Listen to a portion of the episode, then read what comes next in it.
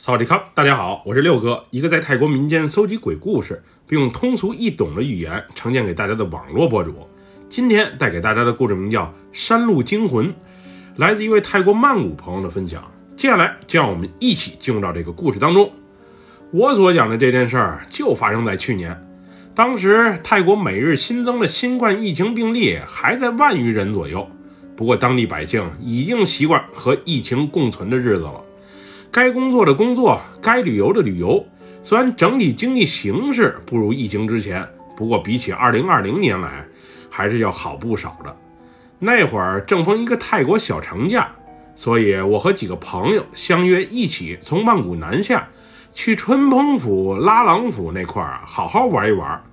我们先是在海滨小城华欣待了两天，之后去春蓬府的山里体验漂流的快感。因为是自驾游，所以我们的行程啊安排的挺随意。不过酒店还都是提前订好的，毕竟那些口碑不错的网红酒店，不提前订的话是根本不可能有房的。尤其是拉朗府的那间复古风的轻奢酒店，我是提前一个月订的。那里也是我们行程中一个重要的环节，毕竟酒店里可拍照的地方实在是太多了。对于我那爱拍照的女友小花儿，那里的环境和氛围绝对能助我啊，给她拍出有感觉的大片儿。那次游玩，我们一行四人啊，是开着一辆三菱帕杰罗出发的，车是我女友父亲的，车况还算是不错，就是年头稍微有些久，貌似是二零零八款的车。因为我们这次有不少山路走，这种越野车啊有劲儿，虽然很是费油。开始一切啊还都不错，我们在华新的海边以及春蓬的山里玩的都挺开心。不过那天我们在春蓬府漂流完，准备前往拉朗府的时候，在上车的那一刻，我发现我的车胎好像是被扎了。总之，右前方的车轮亏气的厉害。虽然车还能凑合开，不过走山路的话，风险啊实在是太大了。我们当时也慌了神。这人生地不熟的地方，哪里去找修车的地方啊？虽然备胎有，不过千斤顶没有。要是换胎的话，必须得借助专业工具才行。好在我们运气啊还算不错，一个在景区卖冷饮的小摊贩啊，当得知我们遇到麻烦的时候，主动上前帮忙。最终在他家人的帮助之下，我们顺利的把备胎给换上了。不过这么一折腾。原本准备下午从春蓬府出发的我们，一直拖到了晚上。虽然当时天还没有完全的黑，不过走夜路是避免不了的了。而提早去那间网红酒店拍照的愿望也就无奈的落空了。当时我女友啊还埋怨我，都是我的野蛮驾驶才导致车胎出了问题。那会儿啊正处于焦头烂额之中的我，别提多冤了。我原本想回他两句，是你家的车太老了，平时又不注意保养，才出现了这种问题。不过后来我一想啊，算了，毕竟那会儿我的银行存款就连这种旧车也不一定买得起。我女朋友其实人还是挺不错的，就是平时爱埋怨、爱唠叨，这个毛病啊，实在是让人恼火。那会儿大约是晚上六点钟左右。我一上车就把谷歌地图啊给打开了，上面提示一小时三十五分钟的路程，虽然不是太远，但是啊得走一段山路。车修好之后，我们一行四人啊再次拖着疲惫的身躯上路了。开始的时候，他们还叽叽喳喳的聊着天儿，后来除了开车的我之外，那几个人啊都慢慢进入了梦乡。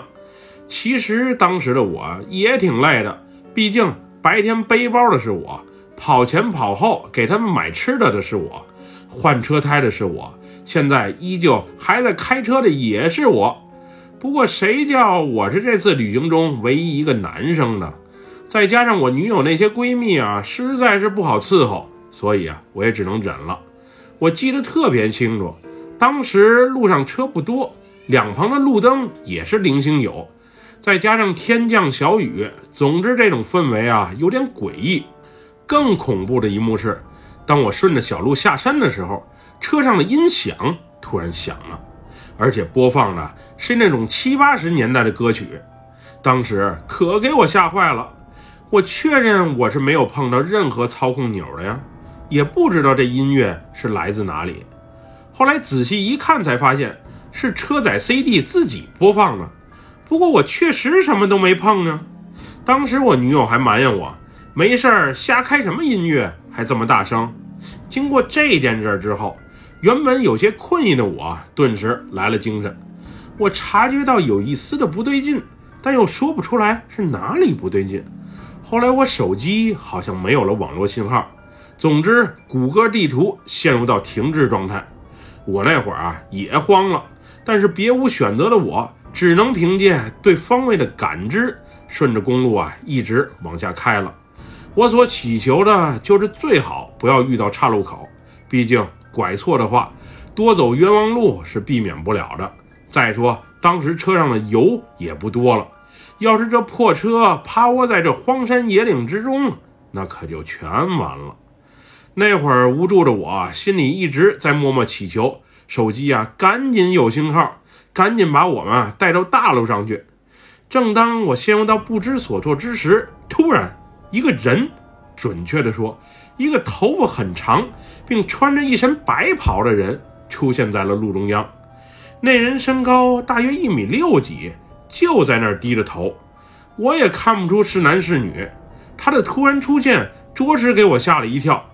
开着远光灯的我，刚才没注意到有他的存在呀。等我看见他并急踩刹车的时候，已经是来不及了。我确认，自己是撞向了他，并且耳边还回荡着男人痛苦的哭泣声。不过，当我下车之后，却什么都没发现。你急踩刹车干嘛？吓了我们一跳，我头差点撞向玻璃。醒来的女友发问道：“我我我刚才好像是撞到人了，撞人了？你可别吓唬我们。”“啊，我好像是撞了什么东西了，不过我刚才下车查看一番之后，却什么也没看到。你听，是不是有男人的哭泣声响起？你听。”你发什么神经？我是什么都没听到。你赶紧继续赶路吧，别那么神神叨叨的。那会儿，她那俩闺蜜也全醒了，就坐在后排玩着各自的手机，事不关己，高高挂起的样子。而这时，我发现手机好像是又有信号了，谷歌地图的导航又有动静了。当时，谷歌提示有一条近路可以选择。原本计划走的那条路需要五十分钟才能抵达，而这条路只要三十分钟。我当时犹豫了一下，不过最终还是掉头选择了更近的那条路，因为女友和她俩闺蜜总唠叨为什么还没到，肚子都饿了。我最后啊实在是烦得不行了，就是想早点抵达目的地，好让他们不再唠叨与埋怨。因为走那条近路，我不得不掉头。当时我女友还怀疑我是不是人犯傻，走错了路，耽误了他们去酒店拍照和吃饭，别提多让我生气了。谁曾想这条近路比想象的还要难走，双车道的小路，走很远才能碰上一个路灯。那会儿车顶不时传来砰砰的声响，虽然声音不大，但足够让所有人都能察觉到。我那会儿下意识地摸了一下挂在胸前的护身符，我只求今晚千万一定不要出什么问题。如果有不好的事情发生，那就冲着我来吧。毕竟车上坐着我爱的人，以及他的那些好姐妹。漆黑的夜路，莫名的声响，让车上的女生们也感受到了异常的恐惧。那会儿我们把导航全都打开了。每个人都在数着公里数，期待尽快抵达目的地。这时，呲啦呲啦的声音突然从车内响起，这是收音机里发出的声响。可我什么都没碰呀！坐在我身边的女友见此情况，疯狂摁着收音机的开关键。可是无论怎么按，力度有多大，那收音机啊就是关不上。并且隐约里面还伴随着男人、女人的哭泣声。那会儿车后排的俩妹子已经被吓得哭了起来，而我和女友也慌了神。另外一个女生啊，在小包里翻找着什么，嘴里还默默念叨着经文，又或是什么保佑的话语。总之，一车人是被彻底吓坏了。阿超，阿超，停车，赶紧停车！我女友疯狂地叫着。这时，我猛然发现，在车前方四五十米的位置，好像站着几个人。那些人就直愣愣地站在那里，一动也不动，也不知道是想干什么。这到底是什么情况？虽然导航告诉我们还有十五分钟的路程就能抵达目的地，可现在的我们啊，真是不敢再向前一步了。当时我想按一下喇叭，确认一下前方的情况，不过被女友给拒绝了。那会儿的我们也隐约意识到，可能真的是遇到什么灵异事件了。正在这时，先是一串汽车喇叭的滴滴声响起，之后。只见一辆皮卡车从我们车旁驶过，并超了过去。他仿佛也察觉到了前方的诡异。只见他在那一排人的位置减了下速，之后快速驶离了现场。而那辆车走后，先前挡在路中间的几个人也就不见了踪影。而我也赶紧踩动油门，趁着那排人不见踪影的功夫啊，通过这段不寻常的道路。当车通过那个路段的时候，透过汽车的右后视镜，我看见那排人又出现在路中央，并且还转头朝我们这个方向看着。那群人有男有女，有老也有少。他们为什么会出现在那里？到底想干什么？那会儿我是真想不明白。正当我把视线重新转移到路前方的时候，突然，一个身穿红色条纹衬衫。浅蓝色牛仔裤的男人从路边啊冲向我们所开的车，那会儿车上的女孩子们齐声尖叫了起来，啊啊！也确实给我吓了一跳，因为事发实在是太突然了，我还没来得及踩刹车就直接冲了过去。不过从那个男人身上撞过去之后，没有任何的声响与动静，我原以为他可能是个疯子，不过现在看来。他应该就是路旁的孤魂野鬼，不过车冲过去的一瞬间，我明显感觉到一股暖流顺着我的头颅涌了进来。总之，那种感觉怪怪的，并且啊，还伴随着一股奇怪的焦味儿。我不知道只有我有这种感觉，还是其他人也闻到了这股怪异的味道。此后，所有人的手机再次没有了信号。而我们也只能顺着那条漆黑无比的小路一直往前开着。当时我还好，可后排的一个妹子啊，好像着了魔一样，先是莫名其妙的惊声尖叫了一声啊，然后自言自语的嘚啵了起来，说的是什么，念叨的又是啥，反正我是没听清楚。毕竟当时的我需要全身心的开车，尽快带大家驶离这里。虽然事后得知。当时我们所在的位置离那间网红酒店没多远，可是当时在车上的我们却感觉那段时间啊很长很长，就仿佛静止了一般，让我们根本看不到抵达终点的希望。后来那个有些不正常反应的女孩啊昏厥了过去，并伴随着些抽搐。我当时很害怕，会不会出什么事儿？毕竟这荒郊野岭的，哪里去找医生啊帮她救治？那天我一边开着车，左手不时抓向挂在胸前的护身符，我只求我们能平平安安地走出这个怪圈，即使以我和女友分手为代价，我都愿意。好在这无尽头的路啊，走到最后，终于出现了一丝光亮，而网红酒店的广告牌最终指引我们抵达了目的地。当时车刚一停好，我女友拉开门，就全然不顾地奔向了酒店前台。而我先是询问了一下车后座的俩姐妹是否需要帮忙，然后带着大家的行李啊，缓缓地跟了过去。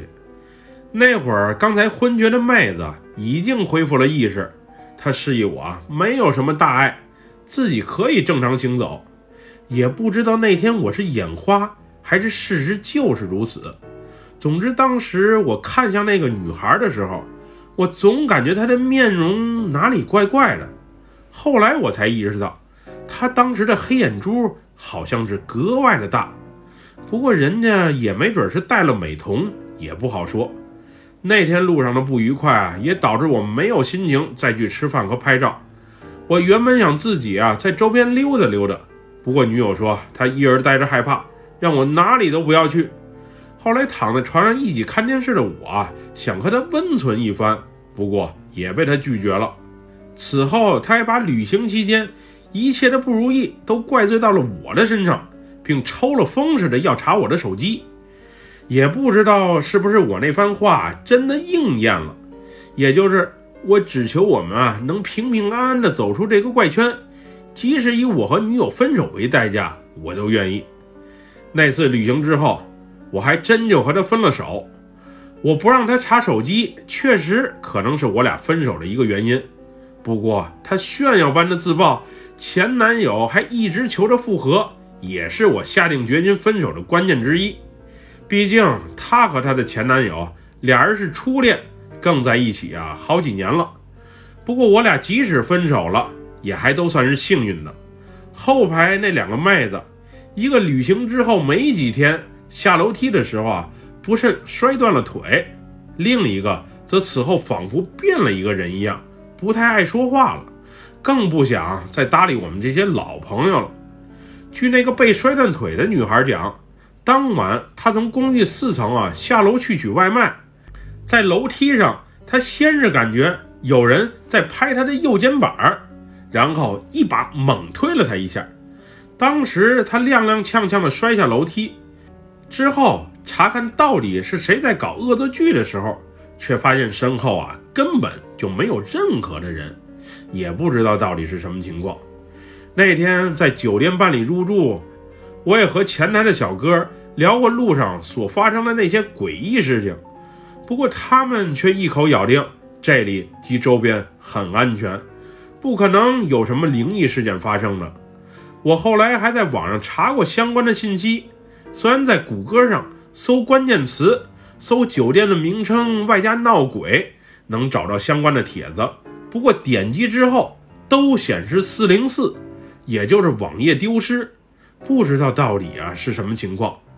现在那家网红酒店依然营业，不过相比之前，生意啊要逊色了不少。随时都可以订了，而且价格时常还有优惠。对了，还有一件事儿，不知道和我们那天奇怪的经历啊是否有关？就是那天我们所乘坐的那辆帕杰罗吉普车，后来我才知道，是我女友她爸的朋友抵债抵给他们家的。至于此前这车出没出过什么事故，那就不得而知了。虽然车况瞅着还不错，但当我进入车内之后，总有一种怪怪的感觉。以后我要是再遇到事儿，估计啊不会瞎许愿了。那天我也不知道自己啊为什么会用和女友的未来来换取一车人的平安，也许是我脑子里的潜意识在发挥着作用吧。现在我女友应该和她前男友啊复合了。其实要是我俩当时没分手，也许后来受伤的也终究会是我。虽然我现在还单着，不过我一直不为当年那个决定啊而感到懊悔。讲到这里，六哥还要讲讲关于这个故事的一些怪事。这篇故事是六哥半个月前一气呵成写完的。不过今天当想把这个故事录出来的时候，却诡异地发现，故事的后半部分，也就是核心的那段，先是出现了一句乱码，后面则完全消失了。六哥确认故事写完之后啊，存档了，也做了备份，不过回找的时候却什么资料都不见了。无奈之下，只能再次重新创作，内容也与之前啊有一些出入。更新了一百四十多篇故事，第一次出现这种情况。实在是让人啊搞不清状况。好了，本期故事咱就分享到这里。喜欢六哥故事的朋友，别忘了点赞和关注哟。咱们下期节目再见，我们的拜拜，萨瓦迪卡。